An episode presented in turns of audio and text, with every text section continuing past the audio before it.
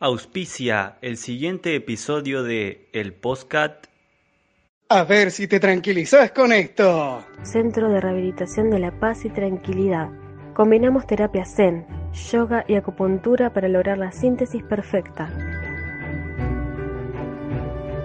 A ver si te tranquilizas con esto. Con el aclamado e internacionalmente multipremiado método del alarido activa neurotransmisores por si te ataca el sueño. A ver si te tranquilizas con esto. ¿Sentís la tranquilidad?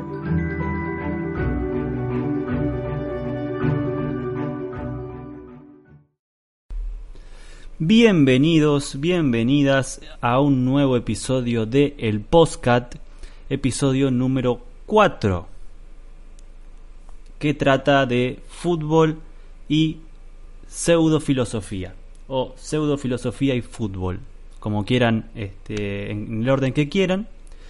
Eh, y bueno, trata de eso, va a tratar de analizar un poquito filosóficamente, si se quiere, a, ojo, este, a ojo de buen cubero, diría, dice el dicho, este, en este caso el mío, eh, sobre algunas cuestiones que suceden en una cancha de fútbol, este, y lo que significa la cultura futbolera este, para la cómo influye en la República Argentina, ¿no? Cómo influye en las un, eh, deporte hegemónico, em, una actividad cultural, este, que a veces pensamos que no es algo tan importante, ¿no?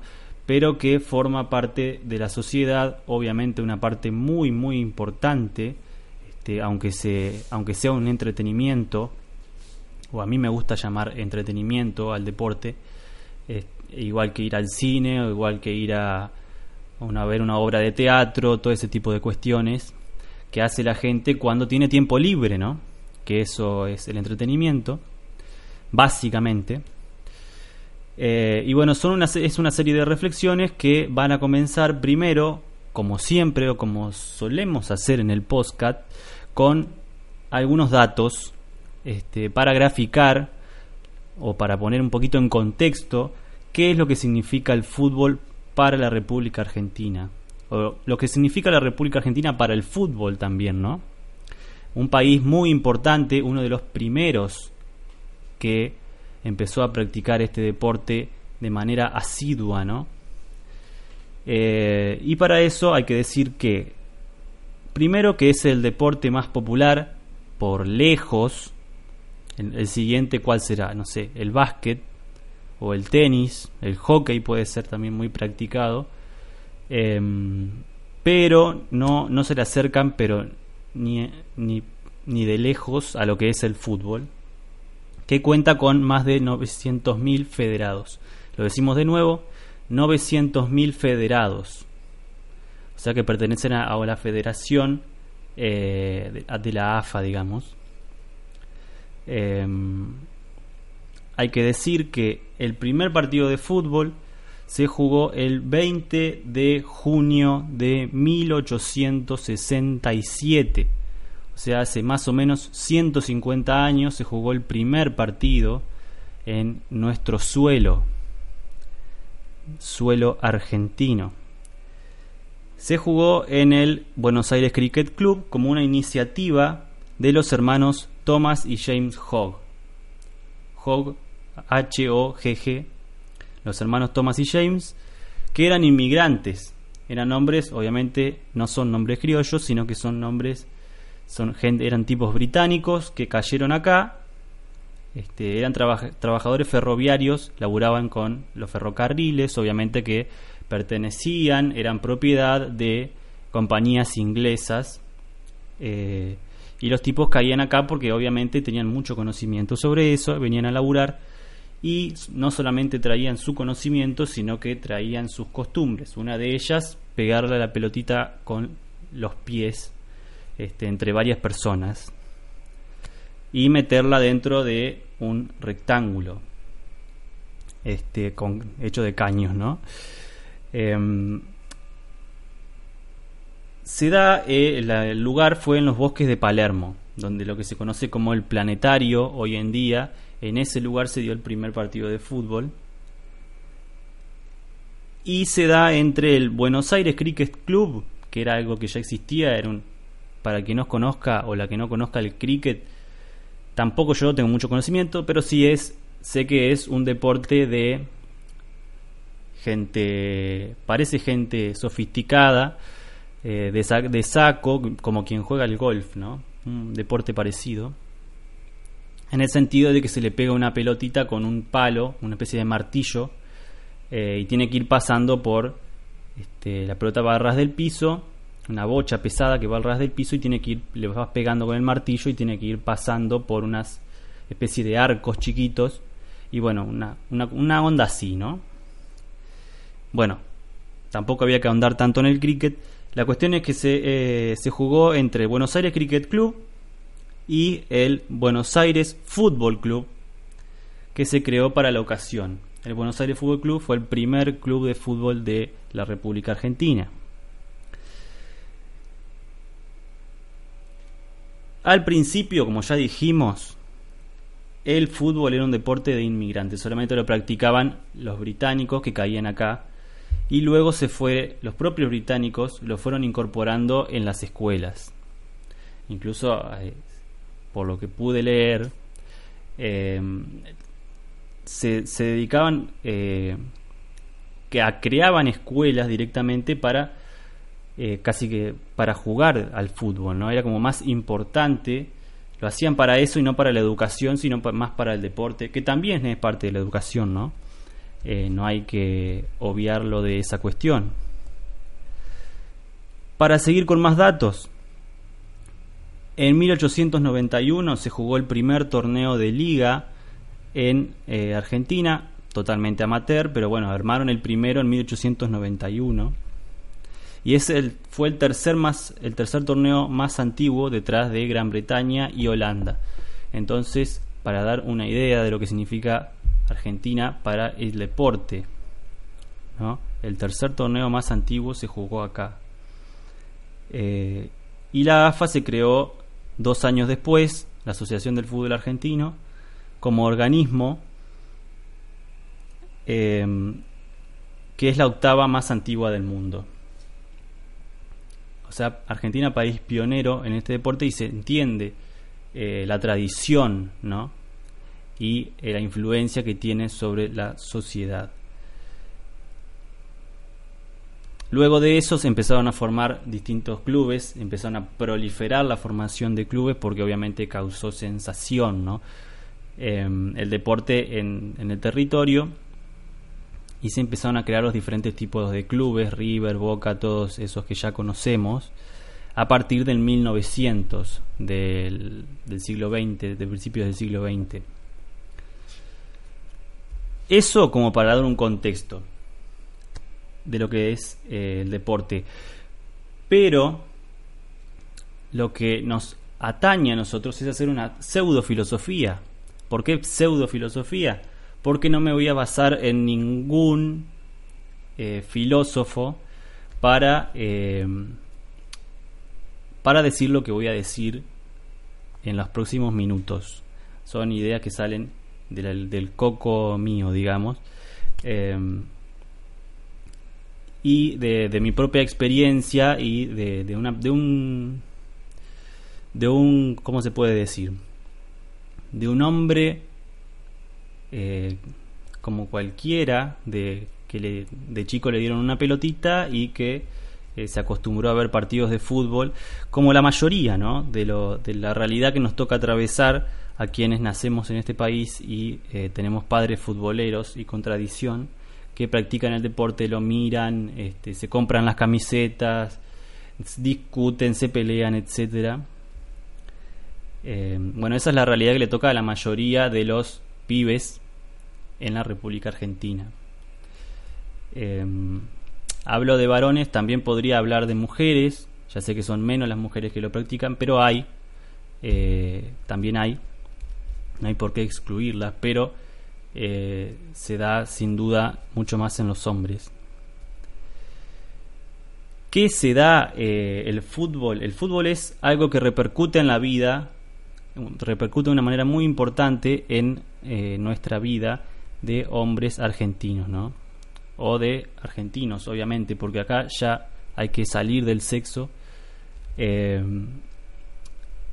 y hay que enfocarse en ciertas cuestiones que suceden como las cargadas, hay ciertas relaciones sociales que se dan eh, cuando se encuentra uno y empieza a charlar con otro y, ya sabes de qué equipo es y bueno, vos sos de River, yo soy de Boca, eh, le ganamos 2 a 0 y bueno, algo tirás este, para que el otro se ofenda, no se enoje y ahí se dé como una especie de uno se ríe y ese tipo de cuestiones que suceden en una interacción entre dos personas que le gusta el deporte. Hay cuestiones, anoté varias, como por ejemplo, uno se pone muy feliz, por ejemplo, me acuerdo un momento, ahora no estoy tan futbolero, pero recuerdo de chico que ganaba mi equipo y estaba varios días de la semana contento, ¿no? Y si perdía al otro día, mínimo un día, estaba triste. Se dan ese tipo de cosas, sobre todo en la niñez, ¿no? Eh, se dan idolatrías, se da eh, y se da la ilusión de ser jugador de fútbol. Muchos chicos tienen la ilusión de jugar al fútbol porque obviamente se lo han inculcado desde muy chicos y porque ven en la televisión obviamente que esa gente por patear una pelota y por ser muy buenos en lo que hacen porque también es cierto que se llenan de plata pero es una y que es exagerado los sueldos que cobran y los contratos y todas estas cuestiones que cada vez son más altos. Pero también es cierto que al el país al tener tanta gente que lo practica también es muy meritorio llegar por ejemplo a primera división o llegar a ser profesional que te paguen digamos todos los meses en un país donde muchas personas se quieren tienen esa ilusión y se dedican entonces se genera una competitividad muy fuerte, ¿no? Y los que llegan y realmente este, pueden vivir del deporte es porque lo hacen muy muy bien. Eh, y después se explica por qué hay muchos jugadores que se van a Europa, etcétera, etcétera, etcétera, ¿no? Dicho sea de paso, Argentina, país productor, si se quiere, materia prima en lo que es la división del trabajo futbolero y vienen con los euros, con los dólares y nos compran eh, los jugadores. Eh, como sucede en la, en la vida normal, ¿no? Así es la relación de, de poder entre países periféricos y países centrales. Pero bueno, hay algo que en lo que quiero hacer mucho énfasis, que es con la identificación que se da de una persona que se da con un equipo una persona elige o, le inculcan, se da mucho en el ámbito familiar, de que un tío es de Independiente y quiere hacer al sobrino de Independiente, el viejo dice, no, no me vas a hacer el pibe de Independiente, yo soy de Racing, este, etcétera, aparece uno de, no sé, otro club, Mandillú, y quiere hacer al pibito de Mandillú. Cuestión que la mayoría de las veces eh, es una cuestión hereditaria. Uno elige un club porque por un legado, ¿no? Como si fuese algo familiar. Y ahí ya nos vamos entrando, adentrando en eh, a lo que quiero llegar, que va a ser más adelante, pero se, entiende la idea, ¿no? Esa identificación con un equipo, ese sentar posición, conlleva a una defensa de valores. Muy importante la palabra valores, porque va a definir lo que nosotros defendamos cuando nos tengamos que defender de una, de una cargada, digamos, del rival, o cuando tengamos que defender los modos en los que nuestro equipo se expresa dentro de un campo de juego, le hace ser muy ofensivo o ser defensivo, por ejemplo, ¿no? o ser más o menos, ni muy ofensivo ni muy defensivo, o cuestiones morales, como por ejemplo sacar ventaja, digamos, del reglamento, o estar jugar al límite del reglamento, o ser más honorable, si se quiere, o respetuoso, o eh, con ciertas cuestiones morales que se dan dentro del campo de juego, ¿no? Entonces, uno defiende ciertos valores al momento de elegir un equipo de fútbol. Que al momento de elegirlo no lo se sabe, se va enterando después. Porque obviamente uno es muy chico, no, no se pone a pensar esas cosas, ¿no?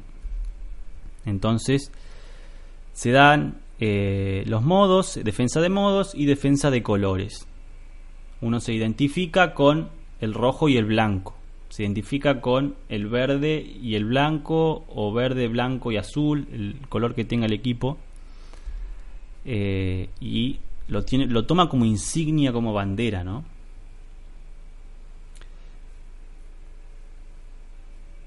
Se da también al momento, por ejemplo, de concurrir a una cancha, sea lo que se llama, o lo que llamo, una hermandad entre los pares. Me ha pasado, por ejemplo, de ir a, a, una cancha de fútbol, alentar a mi club, eh, y dentro del propio, o sea, salvo que puties a tus propios jugadores, dentro de la misma, eh, se da como una hermandad, ¿no? Es, no hace falta decir mucho más, se entiende así, se da un nosotros.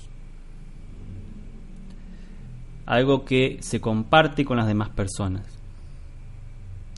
Lo que se da también a nivel subjetivo, a nivel del yo, es un, algo que se llama un orgullo y uno hace propio ciertos valores. Esos valores que tiene el club o que ya los tenía la institución antes de que uno si hiciese parte, si hiciese hincha, uno se los hace propios y siente un, un orgullo al defender ciertos valores, ciertos colores, ciertos modos.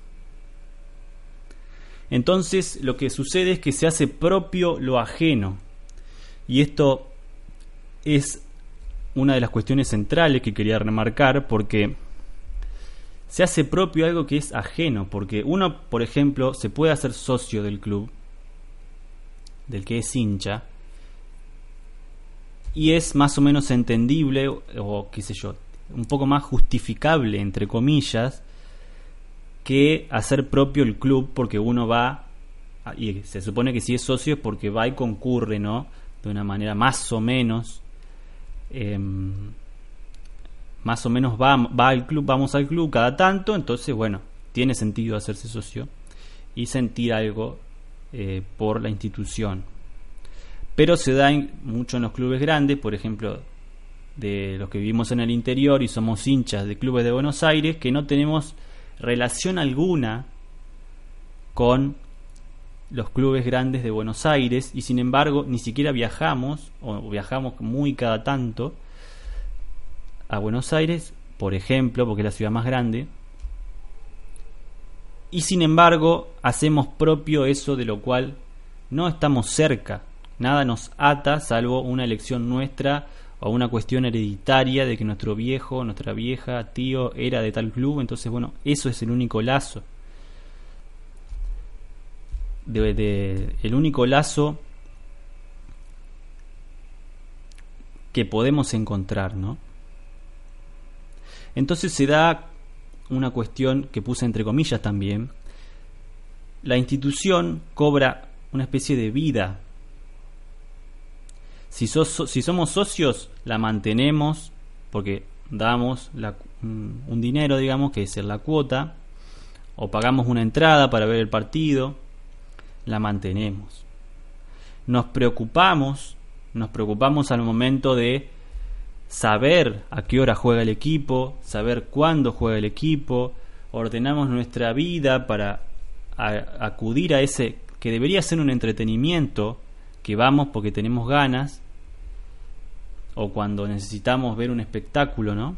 En este caso deportivo, pero nos preocupamos por ir, por ejemplo, todos los domingos eh, bueno, se daba cuando había visitantes, que la gente podía ir todos los domingos a ver a su equipo.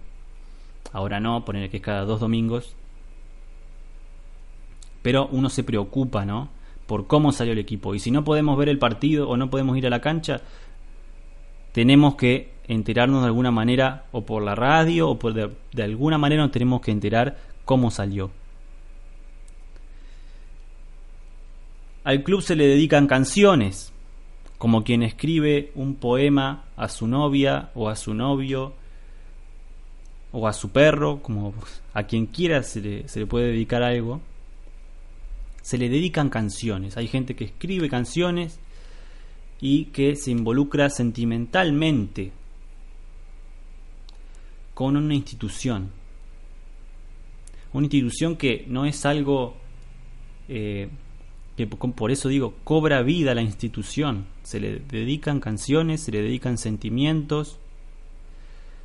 La visitamos, es algo que visitamos todos los domingos o cada dos domingos, como si fuésemos a comer un asado a nuestra abuela o nos juntamos en familia. Bueno, también visitamos el fin de semana de una manera similar al equipo.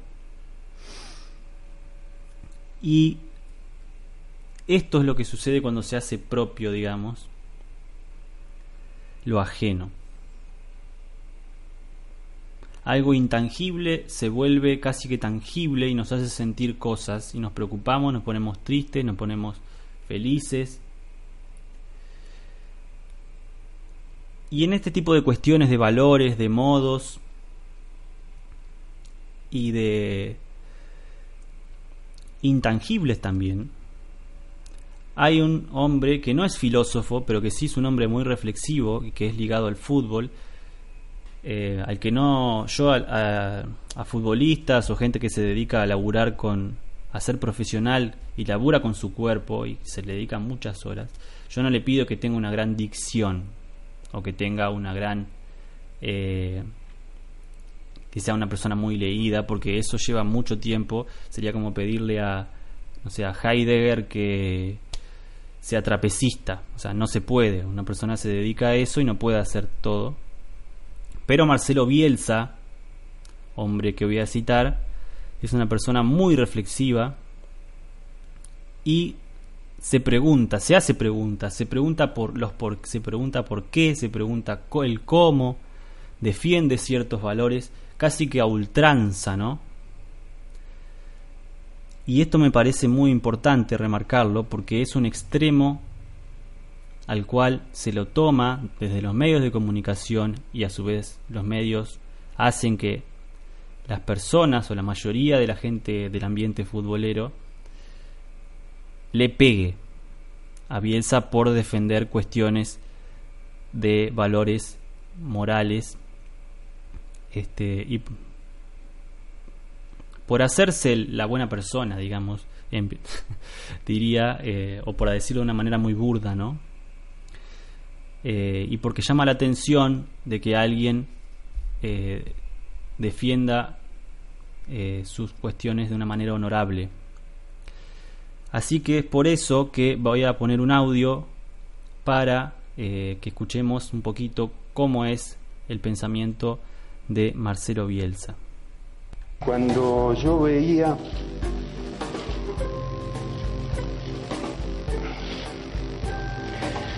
que se hablaba de virtudes internalizadas, eh, las que entran en la conciencia colectiva por, por, el fútbol y por el éxito futbolístico, no, no significa indica que no están lo suficientemente internalizadas porque uno está autorizado a pensar que van a salir cuando pierda. Eh, entonces habría que reflexionar mucho sobre ese tema de cómo transmitir valores ¿no? y cómo descubrir la propia identidad ¿no? y a quién elegir para que la difunda, para que la, la vuelque en la sociedad. Bueno, eh, hay un par de cuestiones que a las que se refiere Marcelo Bielsa que tienen que ver con la identidad, ¿no? Algo que lo que veníamos hablando de cuando uno elige un club no elige una identidad, pero sí termina eligiendo una cierta identidad que tiene la institución al momento eh, que ya la tenía con anterioridad, ¿no?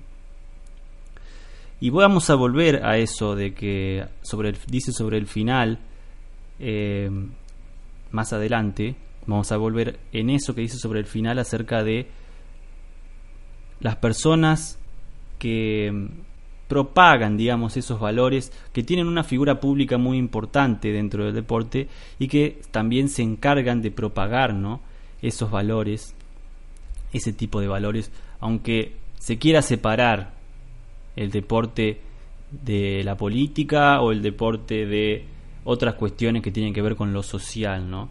Pero lo que sucede en lo social siempre está relacionado, casi que todo se relaciona con todo, ¿no? Y no podemos separar un hecho cultural tan grande de las cuestiones de que obviamente influye en los comportamientos de la gente cuando se baja cierto tipo de mensajes. Pero vamos a volver más adelante en eso y ahora nos vamos a centrar en una pregunta. ¿Qué se da en una cancha de fútbol, en un estadio de fútbol más precisamente? Porque ahí ya estamos hablando de instituciones ya formadas, ¿no? de un potrero que se juntan a, a jugar los pibes de un barrio, que cada vez hay menos, dicho sea de paso. La globalización, no sé si es la palabra, pero bueno, el avance de arquitectónico de las ciudades está arrasando con todos los campitos, que había muchos cuando hace unos años. ¿Y qué es lo que pasa cuando se va a ver un partido. Pasa que se concurre masivamente a un espectáculo deportivo, ¿no? Se concurre masivamente a un estadio. Y acá tengo un datito que tiene que ver con la antigua Roma y con el Coliseo, como para relacionar cuáles eran los deportes de esa época del Imperio Romano eh, y de cómo la construcción de los estadios se basó, por ejemplo, en el, Coliseo. El estadio de River Plate, que fue pionero, o pionero, sí, está bien usada la palabra,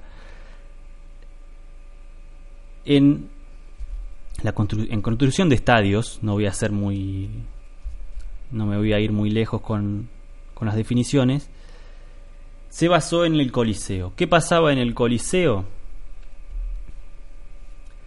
En el Coliseo las, las esquinas, por ejemplo, esto tiene que ver con el entretenimiento de los que iban a ver cómo se mataban los tipos con, con lanzas, con espadas, cómo los hacían luchar con leones.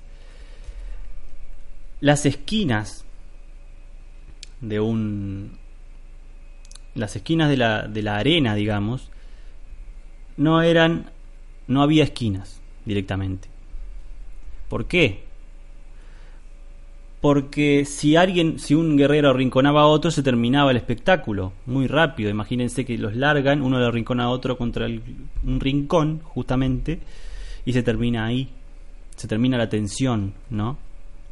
Entonces las esquinas eran redondeadas. El monumental se basó en el Coliseo, el arquitecto que lo hizo, que lo diseñó, se basó justamente en el Coliseo y tiene esa forma ovalada, ¿no? Forma que copiaron después estadios como el Maracaná en Brasil, Brasil también país eh, importante, si los hay, si no el más importante en deporte como el fútbol. Pero, ¿qué es lo que sucede cuando una vez que ingresamos a la cancha, que ya estamos ahí, con nuestros hermanos, entre comillas, del mismo club, se tiran ciertas cosas, se vuelcan ciertas cosas de la tribuna hacia el campo de juego. Se vuelcan papelitos a la salida del equipo, se vuelcan aplausos también a la salida del equipo o cuando hay una, una buena jugada digna de aplauso, o cuando alguien se esfuerza y es digno de aplauso, digno de aplaudir. Se dan cantos, como decíamos, se dan cartas, se, se le escriben cartas al equipo, ya ni siquiera a los jugadores, es fidelidad al equipo, ¿no? Se habla de fidelidad, de aguante, de pasión, de grandeza. Se mide el equipo con otras hinchadas, la misma hinchada se, se, mide con otras hinchadas. Pero también se dan insultos, insultos al árbitro, insultos a los rivales, a los putos, a los cagones, a la yuta, policía, cobani, bigote, como quieran decirlo, a la comisaría, todas esas cuestiones que tienen que ver con la rebeldía ante la autoridad. ¿Qué es lo que se siente? Se sienten muchas cosas en un partido, como por ejemplo se siente nervio, nerviosismo, tensión, algarabía cuando se grita un gol, se larga toda esa tensión, ¿no? Desilusión cuando recibís un gol, obviamente. Pero existe algo que se da cuando las personas se juntan, cuando hay mucha gente junta, por decirlo de una manera, y es que el ambiente lo potencia todo. Yo acá vivo cerca, a unas cuadras, ni siquiera cerca, de un estadio de una cancha de fútbol, con capacidad casi que para 20.000 personas. Y cuando la gente, cuando hay un partido importante, el estadio se llena y se escucha, es increíble el grito de gol eh, cuando el equipo mete un gol y se escucha a 15 cuadras más o menos, entre 10 y 15 cuadras, se escucha como el viento trae el gol. Es impresionante, ¿no? Pero fuera de ese ejemplo, hay dos cuestiones. Dentro de una cancha se potencia todo y hay una extrema libertad. Como ya decíamos, se puede podés insultar al que vos querés, a quien vos quieras, salvo a tu propio equipo y al que tenés al lado, si no querés que se pudra todo, ¿no? Y hay algo que tiene que ver con los hinchas y va a estar relacionado con esto que venimos hablando. Hinchas, la palabra hincha viene del latín inflare, que es eh, se compara con el enfado, ¿no? Pero que vinculado a la persona, hincha sería como alguien que alza la voz, alguien que se hace más grande, ¿no? Entonces uno cuando se enfada se le hincha la cara, ¿no? Se le pone roja la cara, se le hincha. Y acá es, lo, es algo parecido pero con la voz. Y eso es un término, término hincha es algo que sale del fútbol argentino en los años 20, 1920, se empezó a utilizar la palabra hincha y se trasladó a toda el habla hispana para que se vea la importancia, ¿no? De lo que significa la Argentina para el fútbol, el fútbol argentino para el fútbol, para el deporte. Tanto así que trasladó una palabra a toda el habla hispana del mundo. Pero para dar un cierre a este podcast que ya este podcast que ya lleva 30 minutos más o menos, un poquito más. Quiero hacer una reflexión final que va a incluir obviamente a Marcelo Bielsa y va a reunir estas cuestiones que venimos hablando durante 30 minutos y que tiene que ver con valores, hablamos de valores, hablamos recién de la amplificación, como, si fuese un parlante, ¿no? Un amplificador de, los, de sucesos que es un estadio. Esos sucesos futboleros que son hegemónicos, ¿no? Y son hegemónicos porque son obviamente el deporte hegemónico, el deporte rey se le llama en una cadena muy famosa de televisión deportiva. Y que al tener una tanta difusión, al ser un amplificador tan fuerte, es un medio de mensajes muy fuerte, ¿no?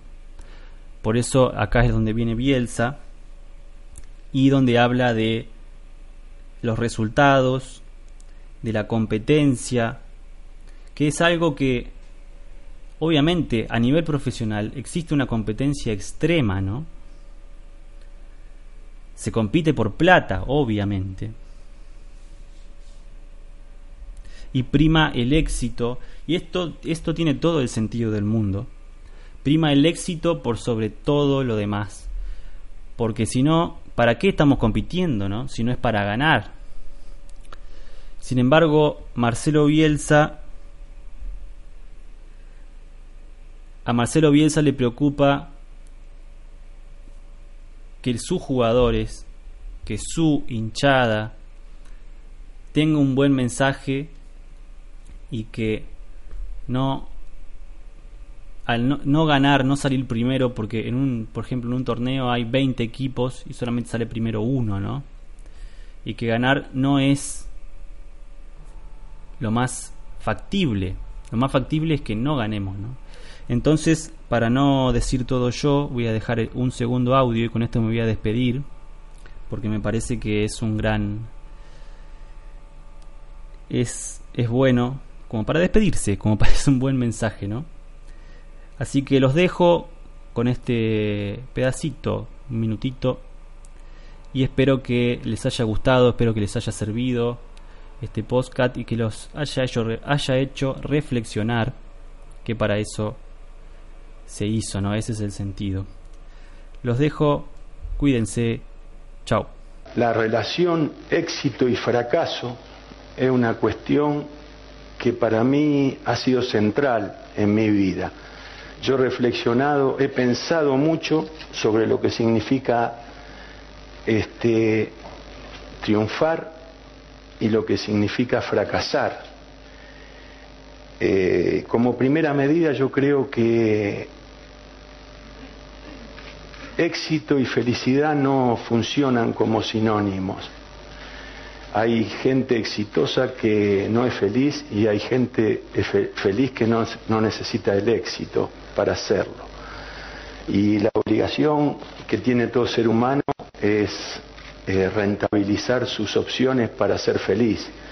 Entonces, eh, nosotros deberíamos aclararle a la mayoría que, que el éxito es una excepción, no es una, un continuo. Eh, los seres humanos de vez en cuando triunfan, pero habitualmente desarrollan, combaten, se esfuerzan y, y, y ganan de vez en cuando, muy de vez en cuando.